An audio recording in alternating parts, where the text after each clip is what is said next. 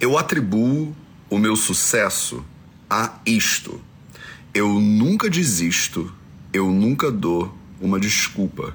Essa frase não é minha, essa frase é da Florence Nightingale, que é a nossa homenageada do dia de hoje.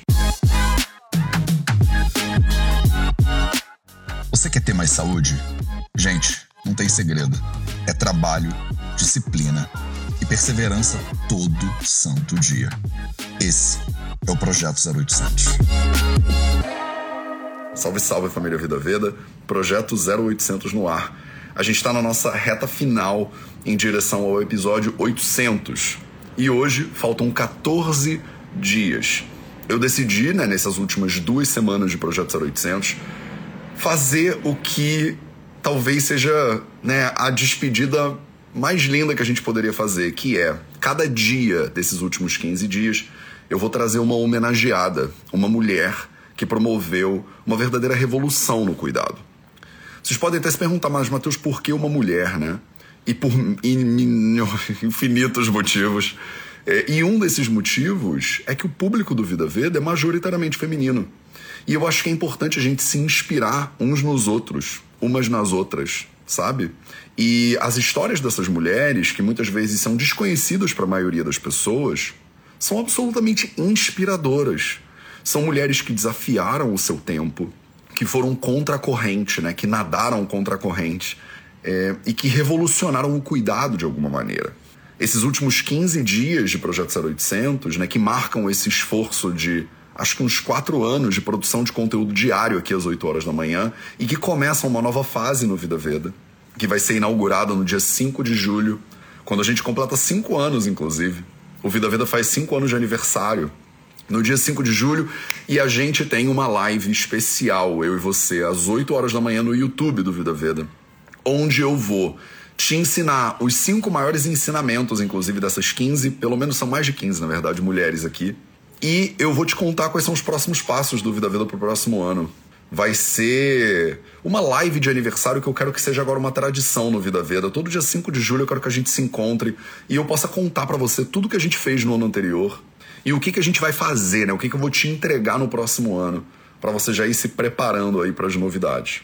Hoje a gente vai homenagear ninguém mais, ninguém menos do que Florence Nightingale, que é uma das referências assim em termos de revolução do cuidado, porque foi simplesmente a mulher que fundou a enfermagem moderna. A ideia de enfermagem que a gente tem no mundo hoje em dia, né, a considerada a mãe da enfermagem, digamos assim, é a própria Florence Nightingale. E foi ela que disse essa frase, né, que eu comecei o projeto 0800 de hoje, né? É uma frase poderosa, né?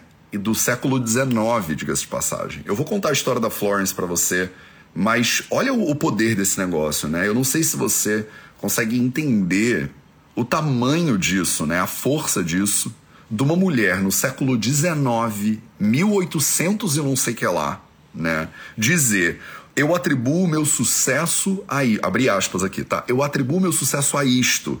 Eu nunca desisto ou dou uma desculpa. Tá entendendo? É do tipo. Co coisa que você lê em livros hoje em dia de autoajuda, performance, management, não sei o que lá, né? Os gurus do marketing digital, essa galera que bomba na internet. Muito antes dele estava aqui Florence Nightingale dizendo: Eu nunca desisto ou dou uma desculpa para você. Louco, né? Florence também disse que existe cuidado sem cura, mas não existe cura sem cuidado. E não é à toa que a nossa live do dia 5 de julho chama A Revolução do Cuidado. Porque a ideia de revolução, talvez você já tenha entendido. A força né, de você mudar uma sociedade, por exemplo. De você promover pequenas rebeliões, né? De você ir incendiando né, o caminho por onde você passa. No caso aqui, se você é uma formiguinha de fogo.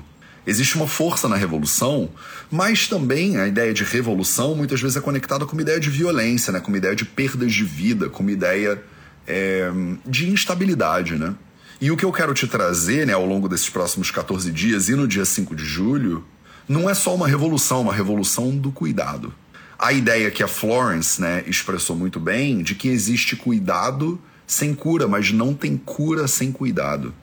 E o que eu acredito que a gente precisa fazer, e o que eu acredito que é a missão do Vida Veda, é promover essa revolução no cuidado. Então senta em volta da fogueira agora, senta em volta da fogueira, manda aí o seu emoji de foguinho, você que está aqui ao vivo comigo agora. Você que está aí assistindo na gravação também, se quiser, manda o seu emoji de foguinho, só para você marcar presença, dizer tô aqui, né? Tô aqui. Eu quero te ver também. E deixa eu te contar a história da Florence Nightingale. Né? A Florence Nightingale nasceu em Florença, em Firenze, né, na Itália, em que não era Itália naquela época ainda, mas em 12 de maio de 1820. 1820 nasceu Florence Nightingale. Os pais dela chamaram ela de Florence porque ela nasceu em Florence, né, na Florença, né, na, em Firenze. Ela nasceu de uma rica família britânica na Vila Combaia, na Vila Colombaia, em Florença, na Toscana, que hoje em dia é chamado de Itália, naquela época ainda não era. Ela foi uma reformadora social inglesa, ela foi uma esteticista e ela foi fundadora da enfermagem moderna. Ela foi neta do abolicionista William Smith, inclusive, foi educada pelo pai junto com a irmã dela, né, que chamava Partenope. Elas estudavam história, matemática, italiano, é, literatura clássica, filosofia. E aí a Florence foi desenvolvendo uma habilidade é, importante de coleta e análise de dados, desde pequenininha. Ela provavelmente era uma nerd, né? Ela provavelmente era uma nerd. E ela coletava já e analisava dados. E mais tarde ela usou nessas habilidades de coleta e análise de dados na sua carreira de enfermagem ela passou né, pela primeira de várias experiências que ela acreditava que eram chamados divinos para atuar na sua profissão. Então a Florence tinha um contato muito grande com essa questão do, da comunicação com Deus. Né? Ela, ao longo da história da Florence, ela teve vários chamados que ela considerava que foram chamados divinos, né, para fazer o trabalho que ela fazia. Eu vou te falar mais sobre isso daqui a pouquinho. Em 1837, 1837, ela estava no Wembley Park, né? E ela teve um forte desejo de devotar a sua vida para ajudar os outros, né? Uma vida é, de serviço para as outras pessoas. Em 1838, então a Florence tinha 18 anos de idade. Olha que louco, né? Uma menina né, de 17 para 18 anos de idade, numa família rica inglesa, então que foi criada para tudo menos né, ajudar os outros ela tem esse chamado de que ela considera que é um chamado divino, né, de serviço. Então, em 1838, o pai né, da Florence levou a Florence, né, levou a família toda numa excursão pela Europa, né? E nessa excursão ela conheceu a Mary Clark, né, que era uma irmã mais nova da sufragista Emily Pankhurst. Ela foi amiga, né, da Clark, né, ao longo da vida dela, praticamente inteira, né, mais de 40 anos. E a Clark, né, essa maravilhosa Mary Clark, ela tinha um comportamento muito excêntrico, né? Ela preferia a companhia de homens intelectuais às mulheres britânicas de alta classe. E ela dizia que se ela pudesse escolher entre ser é, uma mulher ou uma, uma mulher né, da rica inglesa ou uma escrava de galés, ela preferia a liberdade das galés a ideia dela era que, da Clark, né, era que as mulheres eram iguais aos homens, né? Olha que revolução, né? No, no início do século XIX, isso era mesmo revolucionário. E a Florence, ela, por causa desse contato muito próximo com a Clark, ela foi né, aprendendo essas ideias aí muito loucas, né, de que as mulheres são iguais aos homens, né? Essa não foi a criação que a Florence teve em casa, né? A Florence Nightingale, ela teve uma formação muito clássica, bastante machista, né? Lá da época. Se hoje em dia a gente já é machista, imagina em 1836, 37, quando você era uma mulher de alta classe britânica de 18 aninhos de idade. Enquanto a Florence ela era muito jovenzinha, ela respeitou a oposição da família ao trabalho dela. Ela queria trabalhar como enfermeira, né? Ela queria ajudar né, os, os doentes e tal, mas a família dela claramente não deixou. Ela anunciou a sua decisão de entrar para a área só em 1844, quando ela já tinha 24 anos, mas ela já sabia o que ela queria desde os 17, 18. E ela foi meio que né, deixando o tempo passar por causa de oposição da família, principalmente da mãe e da irmã dela, né?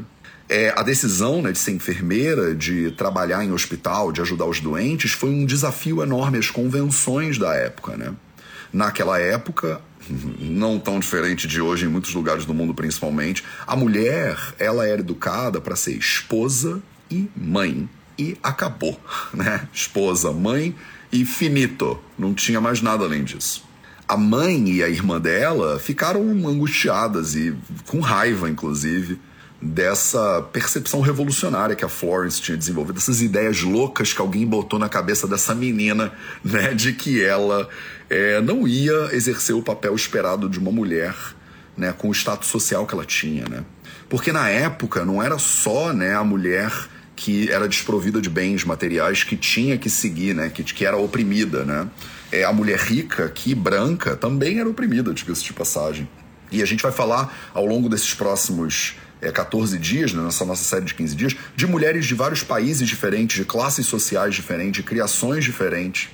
A gente vai da Índia para países africanos, para países americanos, para países europeus, para você ver né, como mulheres de todos os lugares e de todas as classes sociais e de idades diferentes desafiaram as convenções da sua época e promoveram uma verdadeira revolução do cuidado. Né? Então a Florence trabalhava duro né, para se educar né, na arte e na ciência da enfermagem. Ela enfrentava a oposição da família e o código social que era muito restrito, né, era muito restritivo para jovens mulheres ricas né, da Inglaterra. Ela teve um pretendente, né? É, na época era assim, né? Você tinha um pretendente e aí você namorava lá o seu pretendente. E o dela era o Richard Monckton Milnes, que tinha uns nomes chiques, né? Porque era tipo tudo nobreza inglesa. Aí ela namorou durante nove anos com o Milton lá, com o Richard Milton, e com o Richard Milnes, desculpa, com o Richard Milnes. E ela, depois de nove anos, ela meio que rejeitou o Richard, né? Tipo, ela não quis o Richard. Ela deixou o Richard de lado, porque ela estava convencida, olha só, que o casamento ia interferir com a sua capacidade de seguir o seu chamado, né, para ser enfermeira. Então ela deixou de casar com o Richard porque ela sabia que ela ia ser oprimida, né, dentro do casamento. E ela não casou. Um belo dia, ela estava em Roma, né? 1847, ela já tinha aí uns 30 anos, talvez, de idade. Ela conheceu o Sidney Herbert, né? E o Sidney Herbert era um político, ele tinha sido secretário da guerra da Inglaterra. E ele estava em lua de mel com a sua esposa. A Florence e o é, Sidney, eles desenvolveram uma amizade muito profunda.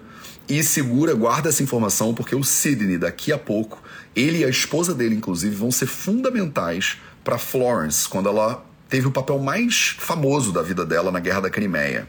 Mas segura aí, né? Então ela conheceu eles lá em 1847 em Roma, na Itália, e essa amizade ela se desenvolveria durante né, as próximas décadas.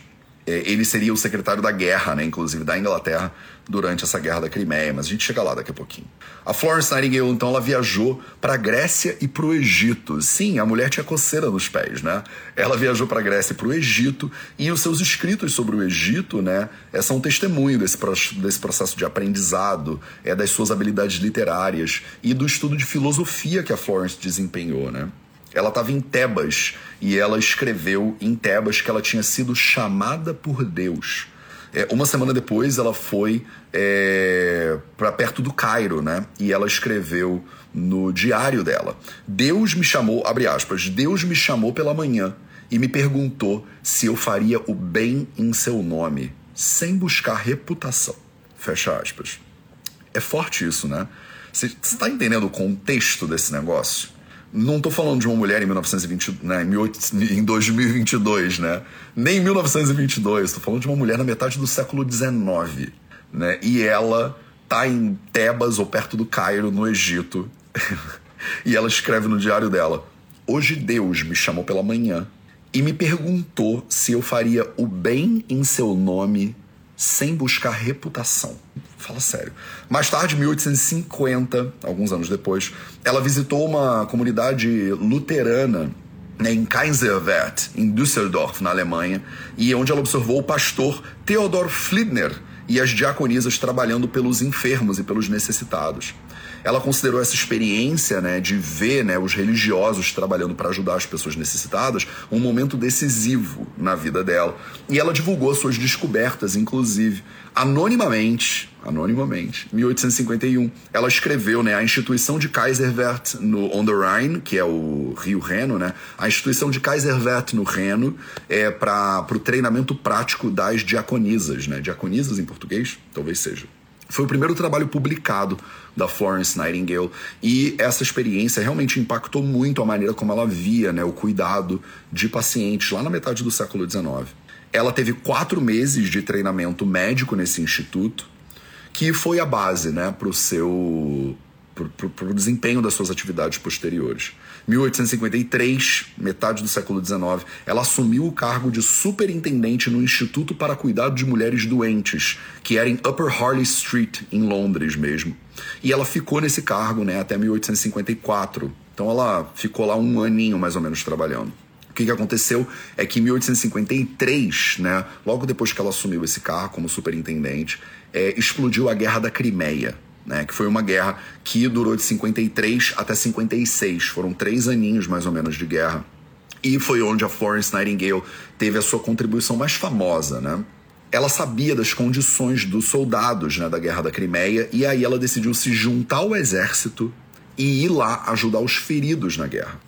Foi o Sidney Herbert, lembra do cara que ela conheceu em Roma? Ele que estava em lua de mel, ele e a esposa é que ajudaram, porque ele estava no departamento de guerra né, do, do, do Império Britânico e é, do governo do Lord Aberdeen, né? Eu não sei se você já ouviu falar do Lord Aberdeen, mas é foi um cara bem famoso. Ele possibilitou a transferência da Florence Nightingale e um grupo de enfermeiras para essa zona de conflito.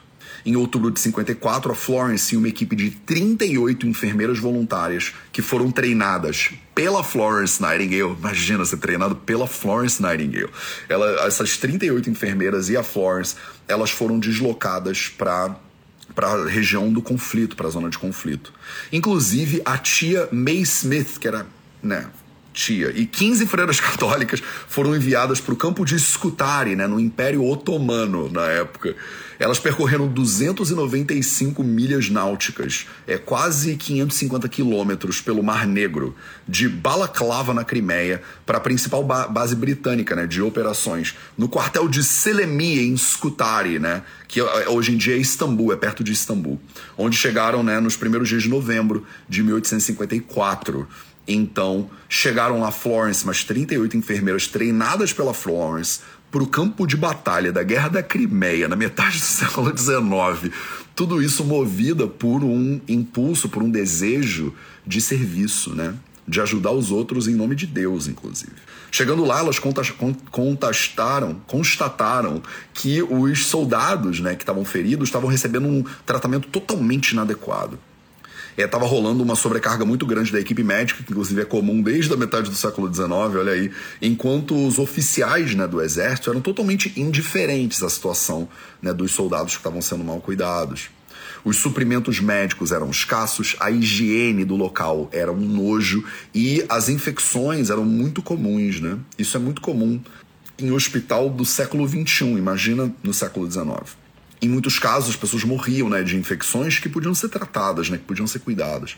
Não existia nem equipamento adequado para tratar, né, para cuidar do, da alimentação né, dessas pessoas. Então imagina infecção misturado com comida, misturado com uma, um negócio horroroso. Né? Então ela organizou o atendimento a esses soldados feridos, dando à enfermagem uma reputação favorável e ela se tornou um ícone da cultura vitoriana. Especialmente, ela foi apelidada, ela recebeu o apelido de a Dama da Lamparina. A Dama da Lamparina.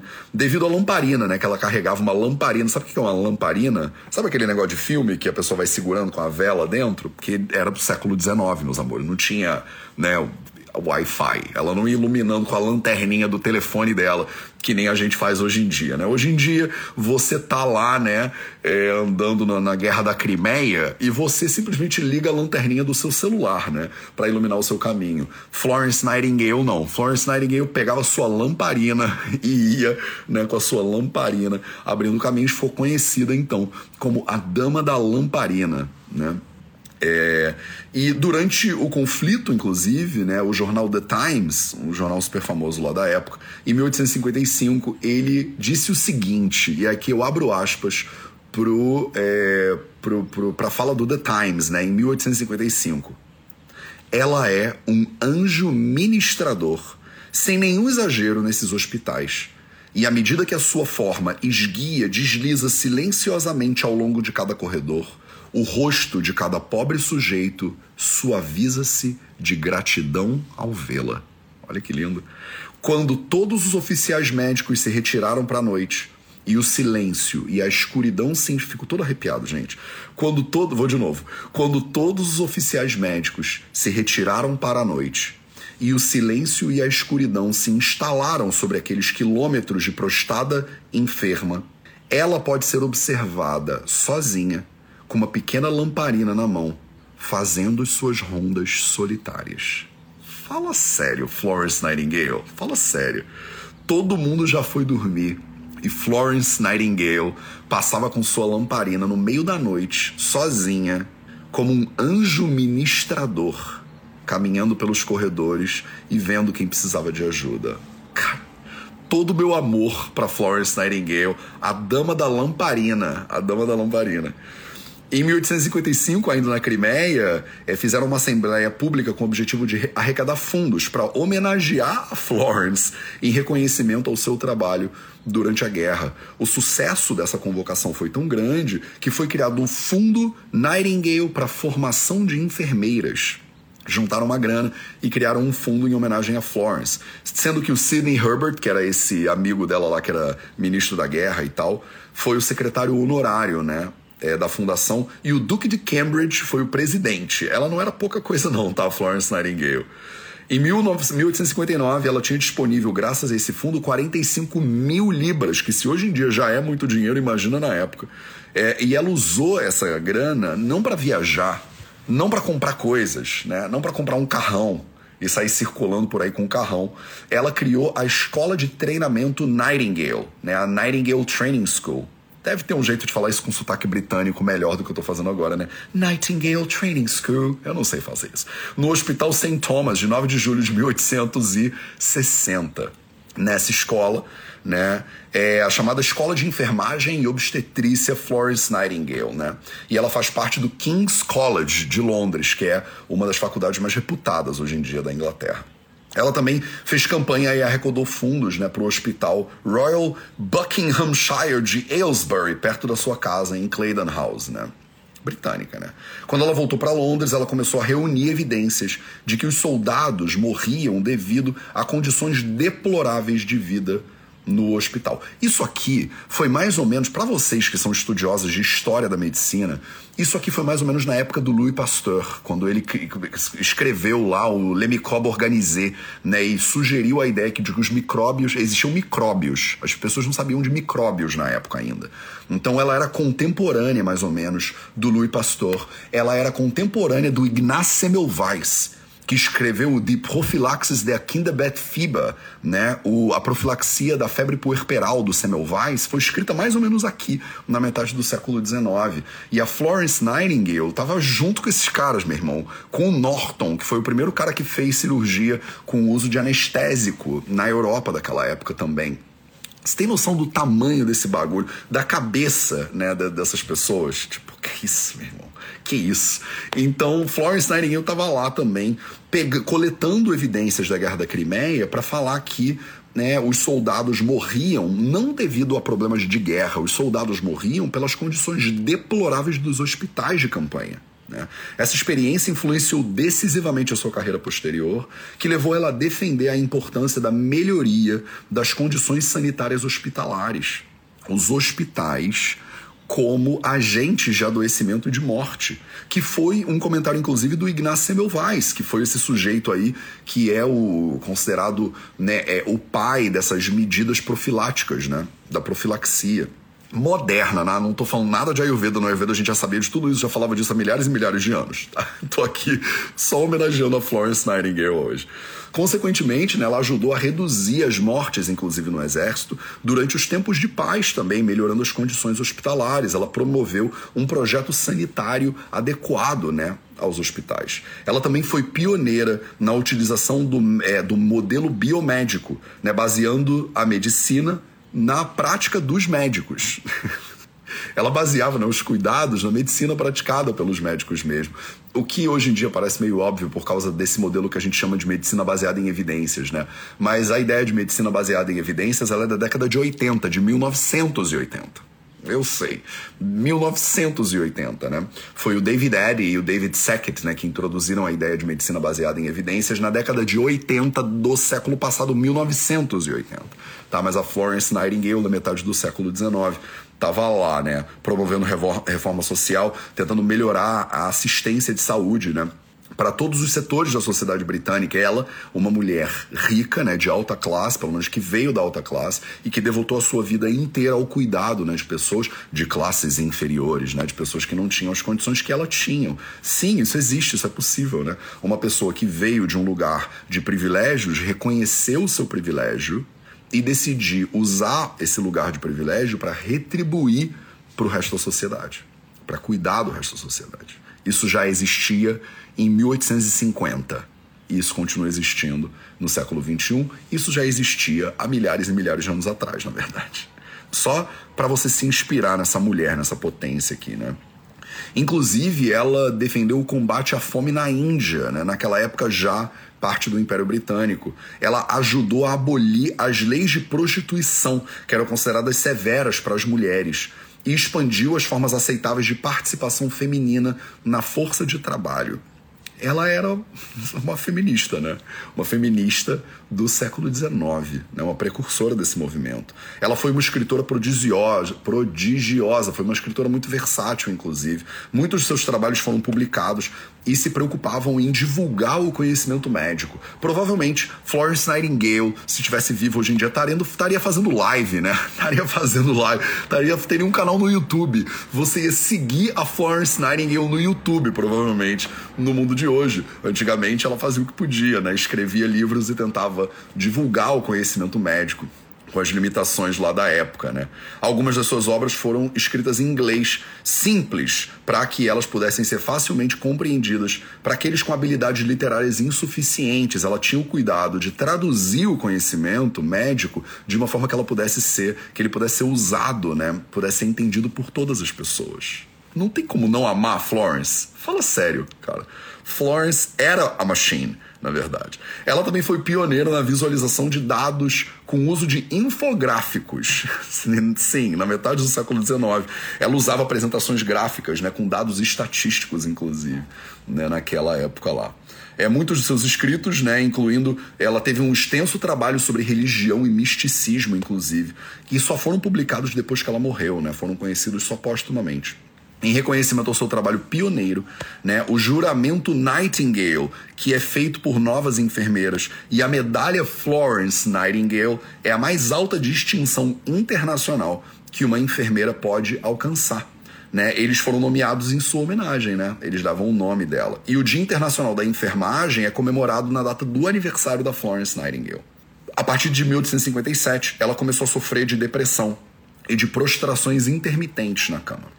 A maioria das autoridades hoje em dia aceita que ela sofria de uma forma particularmente é, extrema de brucelose. Né? Os efeitos só começaram a desaparecer no início dos 1880, mais ou menos ela continuou produtiva, né? Mesmo doente, mesmo tendo um monte de sintomas que poderiam ser incapacitantes. E durante os anos que ela ficou de cama, ela estava de cama, doente, mas ela fez um trabalho pioneiro da área, na área de planejamento hospitalar. Seu trabalho se propagou né, rapidamente pela Grã-Bretanha, pela Inglaterra lá da época e pelo mundo inteiro.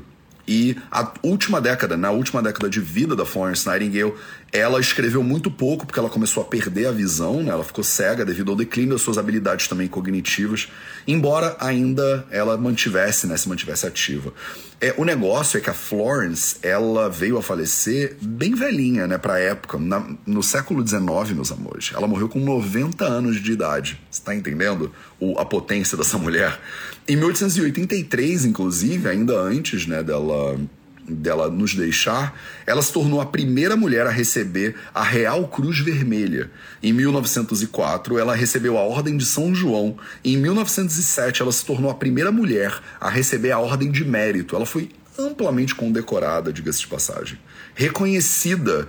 Vocês lembram que eu falei ontem da Nise? Ela foi amplamente reconhecida no século XIX, de uma maneira que a Nise é, não consegue ser reconhecida em, mil, em, dois, em, mil, em 2022 que é uma é uma tragédia, mas é uma loucura, né, como a história se repete. No início do século XX, era aceito que a gestão Nightingale reduziu a taxa de mortalidade de 42% para 2%. Vou repetir tá? Eles aceitavam que a gestão dela, né, das técnicas dela, do cuidado dela, reduziu a taxa de mortalidade por causa do aumento da higiene, do trabalho dela junto com a comissão sanitária, reduziu a taxa de mortalidade de 42% para 2%. Olha quanta gente foi salva pelo trabalho incansável de Florence Nightingale, que morreu dormindo né, no seu quarto lá na casa de Mayfair, em Londres, em 13 de agosto. 13 de agosto, inclusive, é esse dia tão importante aí também, né? A gente celebra a vida, celebra a morte, celebra tudo. Em 1910, aos 90 anos de idade. A oferta de sepultamento dela foi feita para ela ser enterrada na abadia, de, na abadia de Westminster, que é tipo o cemitério talvez mais chiquetoso, né, da Inglaterra, lá em Londres. E a família dela recusou essa oferta e hoje ela está enterrada né, no cemitério da igreja de Santa Margarida, em East Wellow, né, em Hampshire, no Reino Unido. O túmulo da Florence, eu nunca visitei o túmulo da Florence, mas dizem que ele é extremamente simples. Ele tem só as iniciais dela, né, e a data de nascimento e de morte. Ela deixou um corpo de obras enorme, né, incluindo centenas de notas que não foram publicadas né, em vida. E um monumento memorial, né, a Nightingale foi criada em, foi criado em mármore de Carrara, né, por Francis William Sargent, né, em 1913, e foi colocado lá na Basílica de Santa Cruz, em Florença, né, em Firenze, na Itália, onde ela nasceu. Ela escreveu uma série de obras em vida, ela deixou um legado enorme. E hoje em dia, até hoje em dia, a gente né, celebra a vida. Tem umas, tem umas notas aqui que são muito lindas, né? É, porque ela escrevia muito sobre religião, sobre misticismo. Ela acreditava, por exemplo, na reconciliação universal, né? O conceito de que aqueles que morrem sem serem salvos também vão parar no céu, né? É, mesmo a pessoa que não aceitou, né? E se arrependeu dos seus pecados, que é uma premissa fundamental, né, dentro de muitas visões do cristianismo, é, a pessoa tem que aceitar né, e se arrepender antes de entrar para o reino dos céus. A Florence Nightingale ela defendia né, a reconciliação universal, que é não importa se você se arrependeu ou não, no final todo mundo é filho de Deus, né? Todo mundo vai parar no paraíso. Um, quer ver? Olha que história linda. Uma jovem prostituta que estava morrendo quando estava sendo atendida por Nightingale, ela estava preocupada. Imagina que cena triste né? Uma menina, uma jovem prostituta na Inglaterra do século XIX. Imagina o tamanho do, do, do estigma, imagina o tamanho do sofrimento dessa pessoa. E ela estava sendo atendida por ninguém mais, ninguém menos do que Florence Nightingale. Ela estava à beira da morte e estava preocupada que ela iria para o inferno. E Nightingale, né, a Florence disse para ela: Deus queira que você nunca esteja no desespero em que eu estou nesse momento a, a prostituta, né, disse pela Florence. E a enfermeira respondeu: Ó, oh, minha menina, você não é mais misericordiosa agora do que o Deus a quem você pensa que vai? No entanto, o verdadeiro Deus é muito mais misericordioso do que qualquer criatura humana jamais foi ou pode imaginar. Gente, Florence, cara. Florence é tudo de bom nessa vida você não é mais misericordiosa agora do que o Deus que você pensa que você vai, né? Deus é mais misericordioso do que qualquer pessoa consegue imaginar. Ela calentando, cara. Apesar de sua intensa devoção pessoal a Cristo, né, Nightingale acreditava, por grande parte da sua vida, que as religiões pagãs e orientais também continham uma revelação genuína. Ela era cristã, mas ela respeitava todas as outras tradições. Ela era uma forte opositora da discriminação, tanto, tanto contra cristãos de diferentes denominações, quanto contra aqueles religiões não cristãs. Em 1853, ela escreveu uma carta que dizia assim: Você deve ir ao maometanismo, ao budismo, ao oriente, aos sufis, aos faquires, ao panteísmo, para o desenvolvimento correto do misticismo. Em termos modernos, né, a espiritualidade. A Nightingale ela acreditava que a religião ajudava às pessoas a coragem de um bom trabalho árduo e ela assegurava que as enfermeiras que trabalhavam com elas frequentassem os serviços religiosos também. No entanto, ela frequentemente criticava a religião organizada. Tá bom para você? Ou quer mais, né? Ela não gostava do papel que a igreja da Inglaterra, no século XIX, ela desempenhava. É, um papel, muitas vezes, de opressão aos pobres Fala sério, gente. Florence, vou tatuar Florence no, no meu ombro. Ela argumentava que os hospitais seculares, né, os não religiosos, geralmente prestavam um atendimento melhor do que os é, religiosos. Embora ela afirmava que o profissional de saúde ideal devia ser inspirado por um motivo religioso e profissional. Ela dizia que, na prática, muitos agentes de saúde com motivação religiosa estavam preocupados principalmente em garantir a sua própria salvação. E que essa motivação era inferior ao desejo profissional de entregar o melhor cuidado possível. É considerado como testemunha profética pela comunhão anglicana e sua festa litúrgica é celebrada pelos fiéis anglicanos em 13 de agosto que foi a data da sua morte. Florence Nightingale, desde os 17 anos de idade, uma menina criada na alta classe britânica, foi contra, né? Foi contra tudo que ela foi criada para fazer. Revolucionou a ideia de cuidado. É considerada a primeira enfermeira, né, com esse termo de verdade. É a mãe né, da enfermagem moderna. Se dedicou ao campo de batalha na Guerra da Crimeia inspirou né, uma geração inteira e gerações posteriores de mulheres ao cuidado de pobres, ao cuidado de pessoas que eram diferentes dela, ao cuidado de pessoas de outras classes sociais. Defendia, por mais que fosse cristã, né, que todas as religiões tinham sua relevância também. Que exemplo! Na metade do século XIX, de uma compreensão, de uma abertura de coração, de uma empatia que hoje, em 2022, às vezes é difícil da gente encontrar por aí. Não é à toa que ela é uma dessas mulheres fenomenais que eu decidi que a gente tinha que homenagear aqui no Projeto 0800, nessa nossa reta final. Percebe? A gente fez muita coisa ao longo desses 470, não, dos nossos 487 episódios que já passaram. Mas eu não podia terminar o 0800 sem colocar o holofote nessas pessoas que inspiram, na verdade, a gente. O holofote não podia estar, tá, para mim, na minha visão, no conhecimento ayurvédico, né? Não podia estar, tá, muito menos na, no projeto 0800. Isso aqui é para você entender que esse movimento, ele não começou agora. Se você olhar para trás, você vai ver infinitas mulheres e homens também que estão propagando essas mesmas ideias, essas mesmas ideias que eu trouxe para você nos seis princípios, né? Nas seis crenças inabaláveis do Vida Veda de que, por exemplo, viver servir, que é um dos princípios do Vida Veda, ele é inspirado aqui, né, na vida de Florence Nightingale, por exemplo, entre outras pessoas.